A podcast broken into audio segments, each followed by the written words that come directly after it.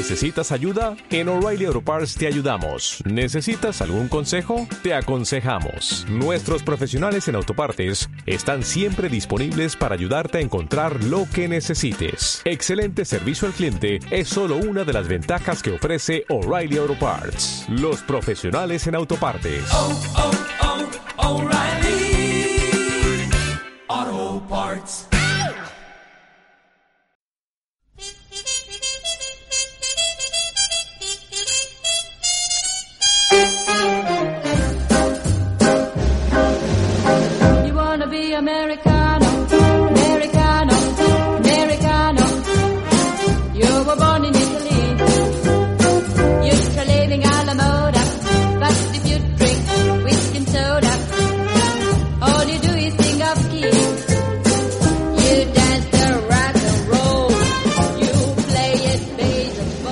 Hola a todas y todos y bienvenidos al podcast de Otros Cines Europa.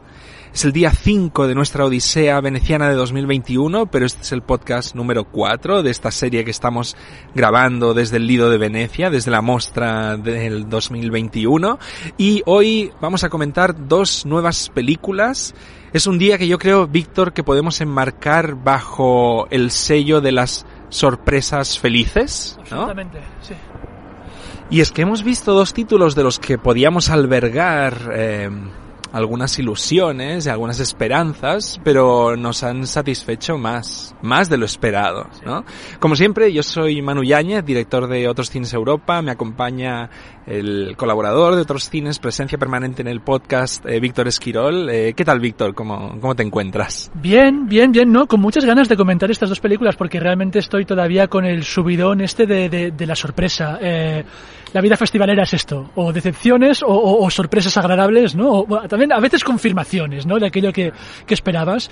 Hemos entrado ya en la zona de la verdad en Venecia. A Alberto Barbera se le, han, acabado prácticamente todos los títulos mediáticos que tenía en la chistera. Le queda Ridley Scott para el casi último día. Ahora estamos, tenemos que confiar, sí o sí, en la sección oficial, ¿no?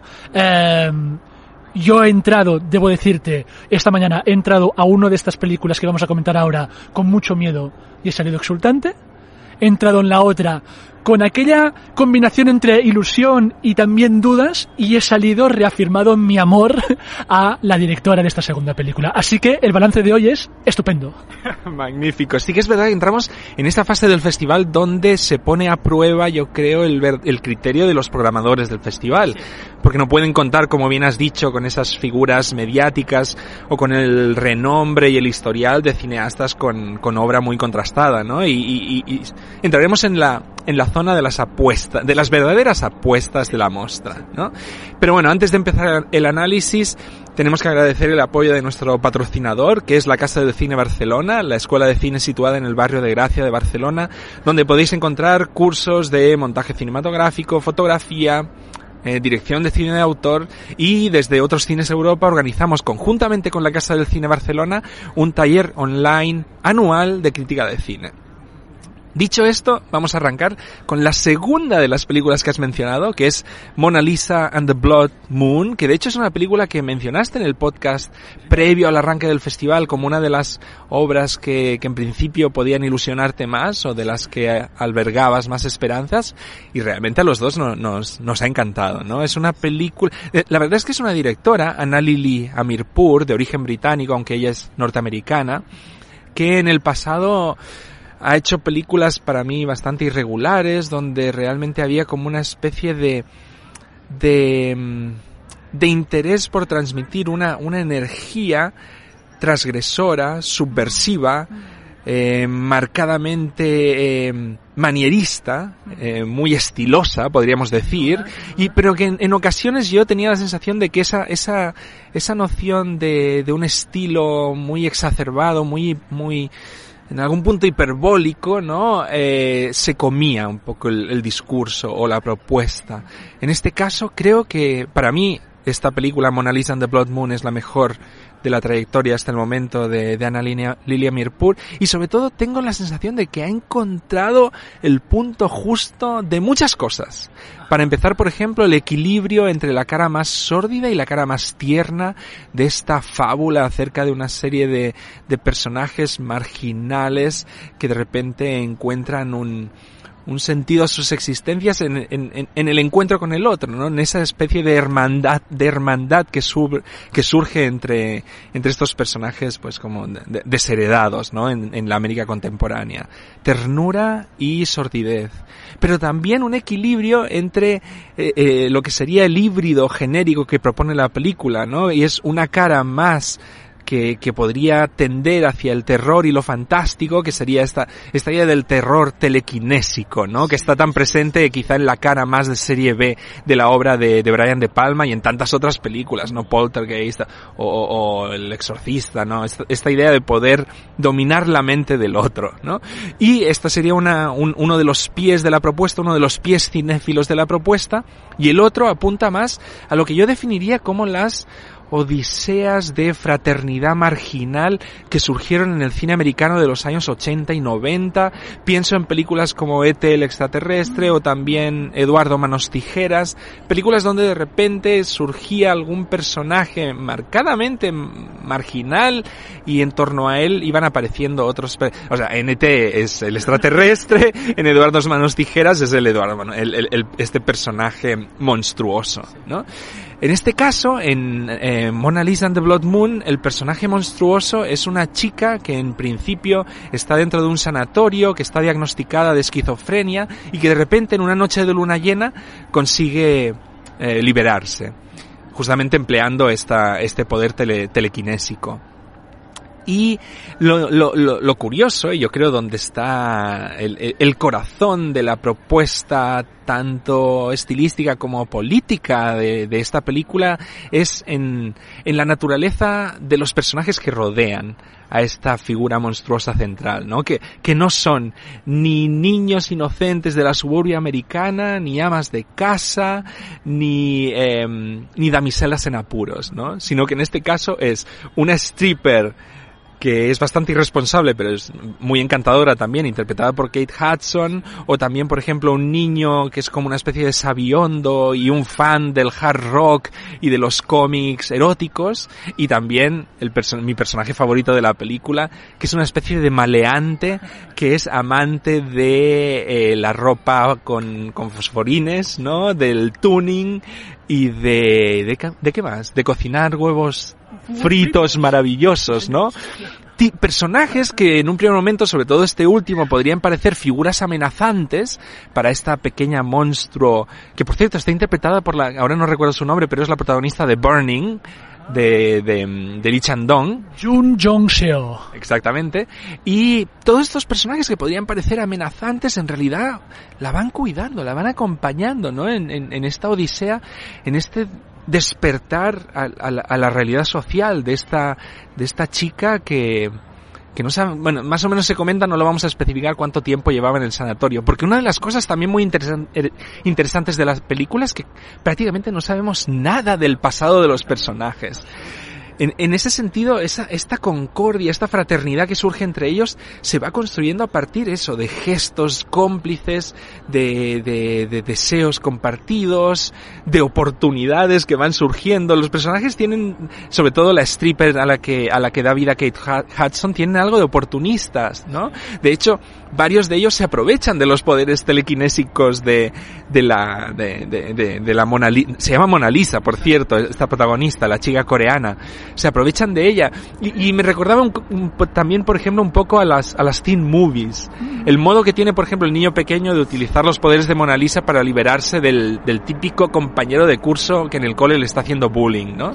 Hay ahí cantidad de guiños cinéfilos es, estamos claramente en el territorio del cine más post, pop postmoderno, ¿no? Pop postmoderno, pero está todo tan cargado de, afecto hacia los personajes, hay eh, esa, esa, esa comunión es tan auténtica, tan genuina que la película me ha, conquistado por completo. ¿Cómo, ¿Cómo, lo has visto tú? ¿Por, ¿Por, dónde tiras tu reflexión sobre la peli, Víctor? Mira, mano, estaba pensando que hay eh, comidas más nutritivas que otras, ¿de acuerdo? Estaba pensando también que, que lo normal es que las comidas más nutritivas, aquellas que te dicen los médicos que, que, tienes que meterte en el cuerpo, son normalmente las más aburridas, ¿de acuerdo? Estoy pensando en las verduritas, el arrocito, las manzanitas, cosas muy sanas, pero que realmente, bueno, si me las puedo evitar, me las evito. Creo que se hacia puede ser que vayas hacia un snack. Bueno, estoy yendo hacia allí, que de hecho es una de las figuras recurrentes, ¿no? En esta película. Y de hecho creo que estamos en una gran era de los snacks, mano. No sé si te, no sé si te prodigas demasiado por los badulaques. Demasiado. Demasiado, correcto. Entonces sabrás que ahora mismo existen snacks de kebab, de pizza, de pollo asado. O sea, existen creaciones absolutamente maravillosas. Claro, yo pensaba cuando eres más joven que, que las patatas rufles york, queso eran como lo más sofisticado a lo que iba a alcanzar este universo, pero, pero ha trascendido, ¿no? Espera a lo que te va a deparar la industria del snack y espera a lo que te va a deparar el cine de, el cine de Ana Lilia Mirpur. A mí me ha parecido en el mejor de los sentidos te lo digo, ¿eh? Una película chuchería, ¿de acuerdo? Es una película que cuando lo estaba viendo, la estaba viendo, la podía estar siguiendo prácticamente con la mente en blanco, con la mente en vacío. Es una película que creo que es muy nítida, a pesar de realmente tener una premisa, un desarrollo y una resolución bastante locos.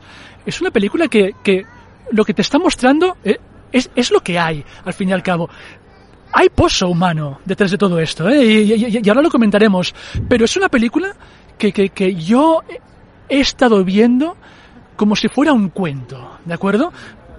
In media res. Eh, la, la, la película te muestra el título, te muestra unas tomas de, de uno de estos pantanos de, de, Luisiana y ¡pum! Inmediatamente estás en la celda en la que la protagonista eh, de esta película, Mona Lee Lisa, es en realidad, Mona Lee Lisa, está encerrada. Y a partir de ahí la película va avanzando, ¿no? Con un sentido de la imprevisibilidad, ¿no?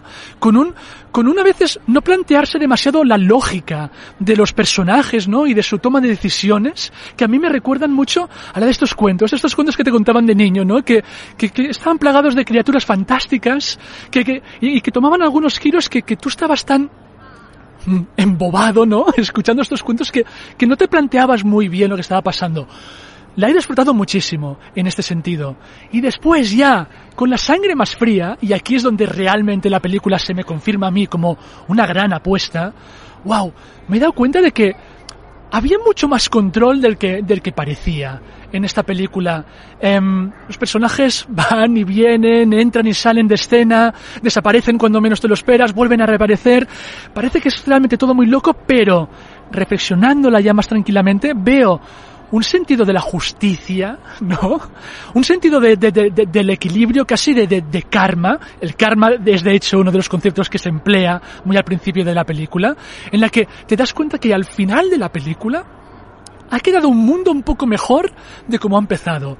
Del mismo modo que cuando yo estaba viendo la película, mi mundo ahora estaba siendo un poquito mejor porque estaba disfrutando realmente como un enano. Claro, lo que es importante yo creo resaltar es que cuando hablas de justicia es la justicia en la que creemos nosotros, en todo caso, la de los desheredados, las que, la de los desclasados, la de los que buscan un lugar que está, que no está fagocitado por los intereses del poder, ¿no? Esa es la justicia de la que estamos hablando en todo caso.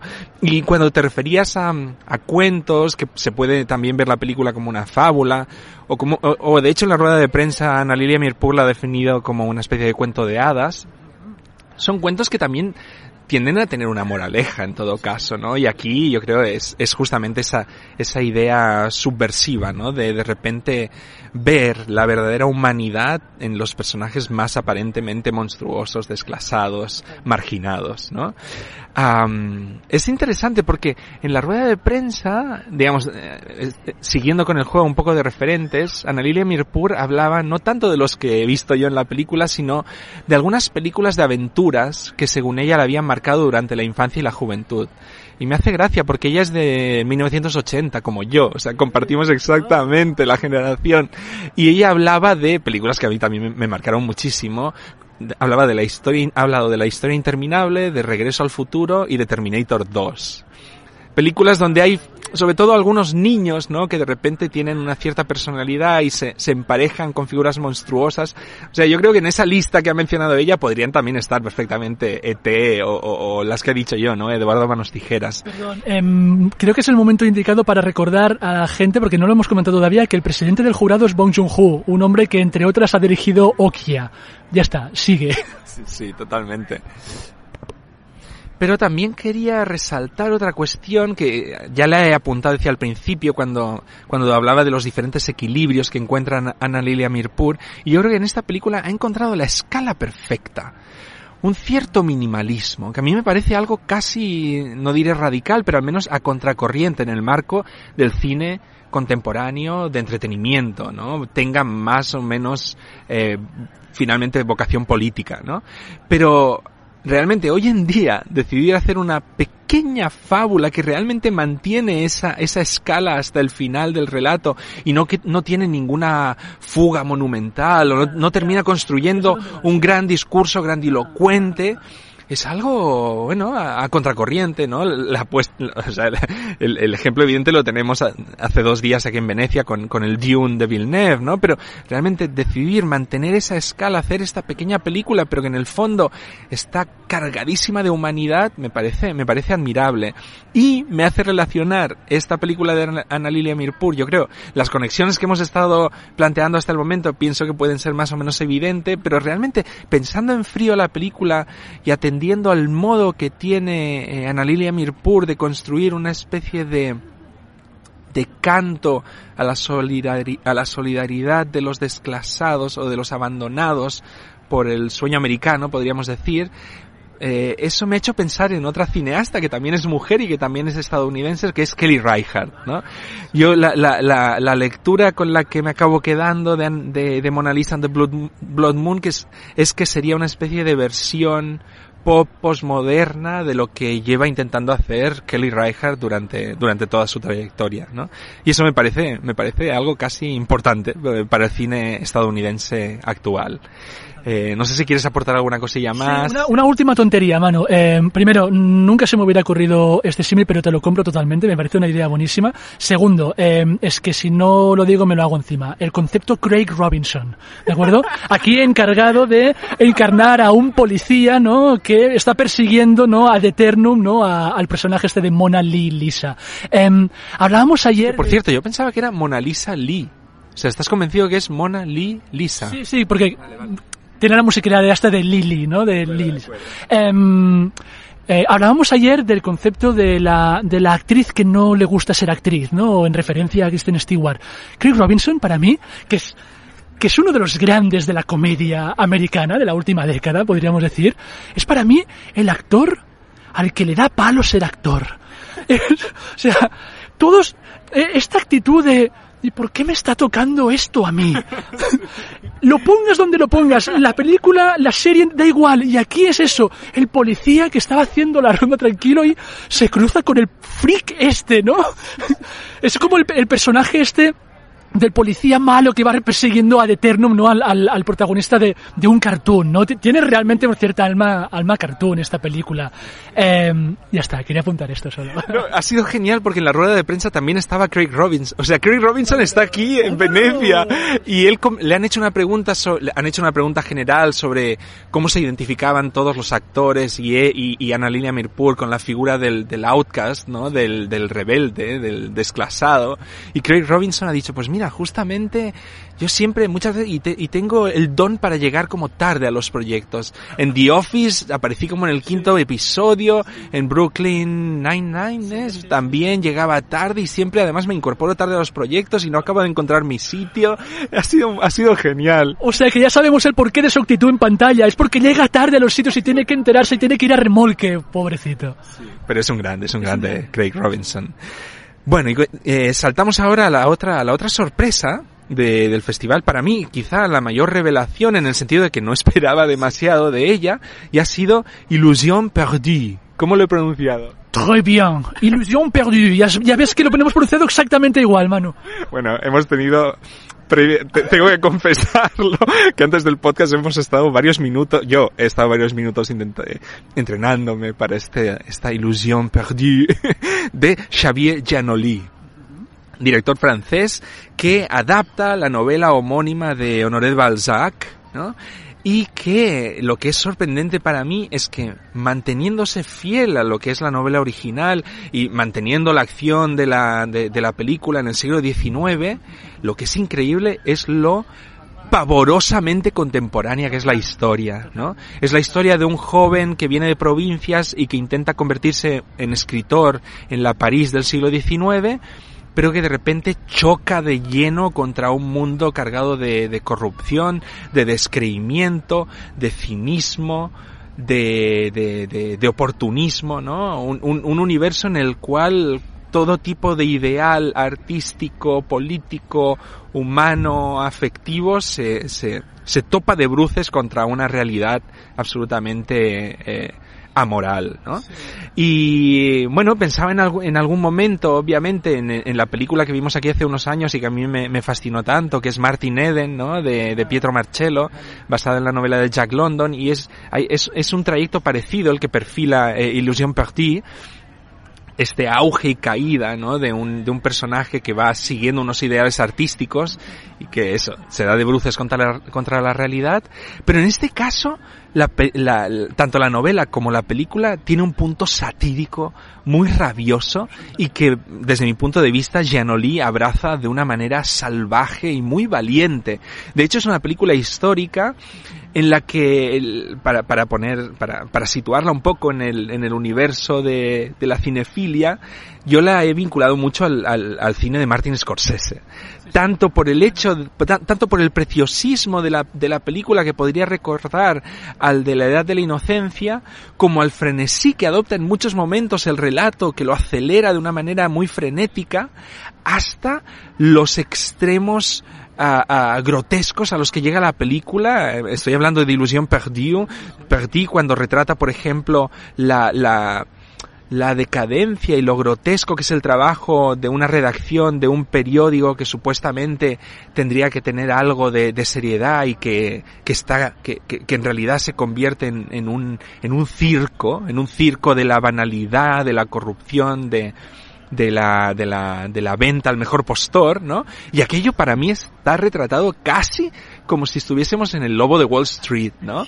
Es, es tan absolutamente, es, es, es a mí me ha sorprendido lo esperpéntico que es todo y lo, lo, lo, lo, lo punzante que es la sátira, ¿no? Es, eso ya me, me ha hecho entrar en la película con, con muy buen pie. No sé cómo, cómo lo has vivido tú, Víctor. Eh, como comentaba, eh, con los miedos al principio, eh, debo decirte que en los primeros, primerísimos compases de, de la película tampoco las tenía todas, a la que he visto la primera irrupción de esta voz en off, que me parece uno de los elementos fundamentales de esta, de esta película, ya me temía lo peor, pero precisamente es en esta voz en off donde creo que se concentran todas las virtudes mm, que más me interesan de esta película. Una voz en off omnisciente, omnipresente, casi omnipotente, una, una, una voz en off que, que, que no solo conoce los pensamientos de los protagonistas, sino que a veces incluso nos em, adelanta el destino de alguno de ellos. Súper intervención, intervencionista, ¿no? La voz de no. Absolutamente, absolutamente. Había voz en off también en, en Barry Lyndon, ¿no? Otro drama de época que te hablaba sobre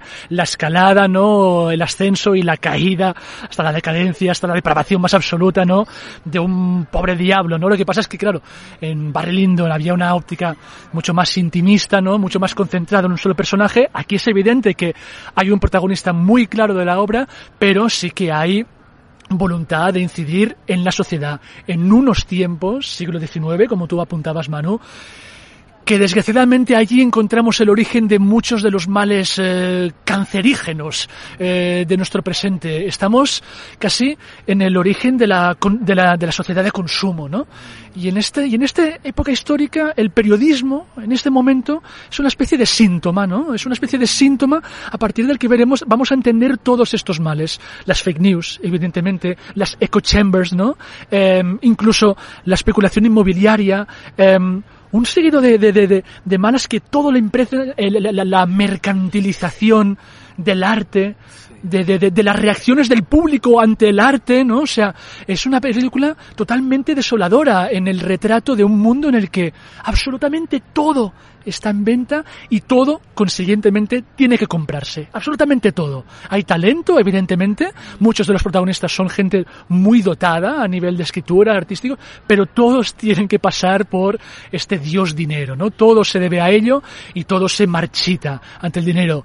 Me ha parecido una película, una producción muy bien llevada, también a nivel de imagen, a nivel técnico. Eh, Xavier Giannoli creo que también hace una buena, muy buena labor a la hora de, de, de, orquestar a un reparto espectacular en el que absolutamente todo el mundo está donde tiene que estar. Un reparto intergeneracional, ¿no? Además, donde, donde hay figuras que muy conocidas por todos, como Xavier Dolan, por ejemplo, pero también está este, este otro actor joven Vincent que se llama Vincent Lacoste y también un montón de veteranos, ¿no? Desde de, Depardieu, Jean Balibar, Cecil de France. Realmente yo no veía a Depardieu tan metido en una película, ¿no? Eh, No sé, Depardieu en los últimos años nos ha ofrecido un sinfín de ejemplos de de pasar por ahí, ¿no? Eh, Realmente sin, sin demasiado compromiso. Y aquí le ves metidísimo en su personaje de editor que no saben leer ni escribir, Totalmente, literalmente, un editor al que le han de contar que de, de qué van las novelas y que a lo que dedica esencialmente todo su tiempo es a negociar cuánto hay que pagar para sobornar a los críticos o para para sí, para ocupar páginas en los medios, ¿no? Para eso, para para seguir publicando novelas que no tienen ningún interés en leer es esta mirada absolutamente descreída y como tú muy bien has apuntado que, que lanza dardos en, en, muchas direcciones. Realmente no me, no me he visto venir lo de la especulación inmobiliaria. Ha sido, ha sido un, un golpe brutal. Y, y, y, y, eso, la película termina teniendo este, este carácter expansivo, ¿no? Que parece, que parece arrasar con todo. Mientras la veía también pensaba en otra película que hemos visto durante el festival, que no hemos comentado muy a fondo, que es compet compet competición, o, no, competencia, competencia oficial de Gastón Duprat y Mariano Con, donde también supuestamente hay una especie de sátira, en este caso sobre el mundo del arte, pero aquello queda como un juego de niños ante, ante no solo la contundencia de Illusion Perdue, sino la, lo, fina y oportuna que es su, los dardos que lanza contra, contra los males que, que realmente están hundiendo nuestra realidad contemporánea, ¿no? Aquello que no nos permite tener fe en lo que vemos, en lo que leemos, en muchas opiniones que, de, de, que, que, sentimos por aquí en el Festival de Venecia, en la relación que tiene el mundo cinéfilo y el mundo mediático con el cine, ¿no? Era, era inevitable estar viendo esta película en Venecia y ver reconocidos muchos de los males que, que nos acompañan día a día aquí en Venecia también, ¿no? Y con esto terminamos el podcast número 4 del día número, de nuestro día número 5 en Venecia ha sido muy, ha sido apasionante. Tenemos que agradecer también, como siempre, el apoyo de nuestro patrocinador, la Casa del Cine Barcelona, con la que, eh, junto a la cual los de otros, eh, otros cines Europa montamos un taller online de, de crítica de cine que, que, que, que, se puede seguir desde, desde casa los martes y jueves de seis y media a ocho y media de la tarde. Y como siempre, muchísimas gracias, Víctor. Tenemos que terminar el podcast porque tenemos que ir corriendo a entrar a una nueva sesión. Gracias por estar ahí, Víctor, como siempre. Gracias a ti, Manu. Eh, me voy a tomar unos snacks de espaguetis a la boloñesa y me voy a la sesión. Perfecto, pensaba, cuando has hablado de snacks, pensaba que, que, que ibas a comentar la cuestión de los chetos. Figura, elemento clave dentro de Mona Lisa and the Blood Moon. Nada, muchísimas gracias a todos y hasta mañana. Chao.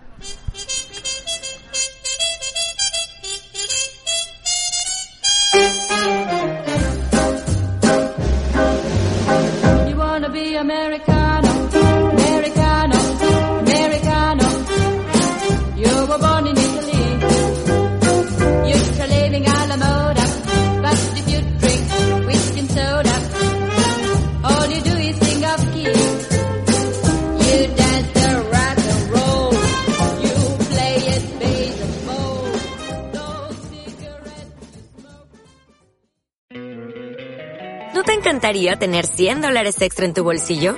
Haz que un experto bilingüe de TurboTax declare tus impuestos para el 31 de marzo y obtén 100 dólares de vuelta al instante. Porque no importa cuáles hayan sido tus logros del año pasado, TurboTax hace que cuenten. Obtén 100 dólares de vuelta y tus impuestos con 100% de precisión. Solo con Intuit TurboTax. Debes declarar para el 31 de marzo. Crédito solo aplicable al costo de la presentación federal con TurboTax Full Service. Oferta sujeta a cambios o cancelación en cualquier momento.